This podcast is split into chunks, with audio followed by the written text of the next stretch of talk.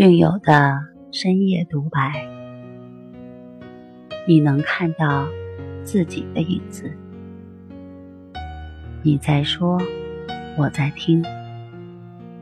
如果你想和我聊聊你的故事，请添加微信 s u 九九一二三四五六七八九。大家好，欢迎来到重塑心灵，我是心理咨询师曹春霞。今天我们来聊一聊睡眠障碍的话题，像入睡困难、浅眠多梦、易惊醒，半夜醒来无法再入睡，这些都属于睡眠障碍。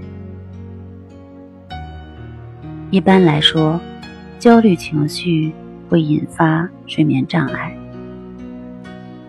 而睡眠障碍也会伴有焦虑情绪。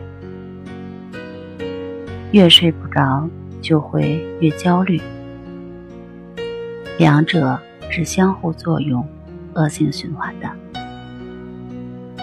在我的来访者中，患有睡眠障碍的。不在少数，很多人也用过不少方法，如吃安神的药，或是泡脚、按摩等小偏方，但效果都不尽人意。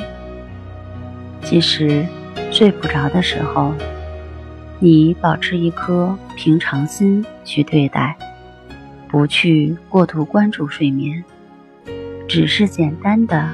去观察你的呼吸，慢慢全身就会放松。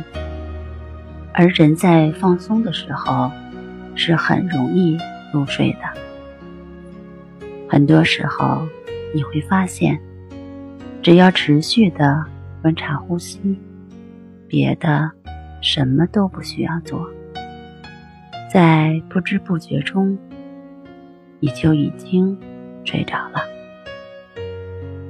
好了，今天就和大家分享到这儿，那我们下期节目再见。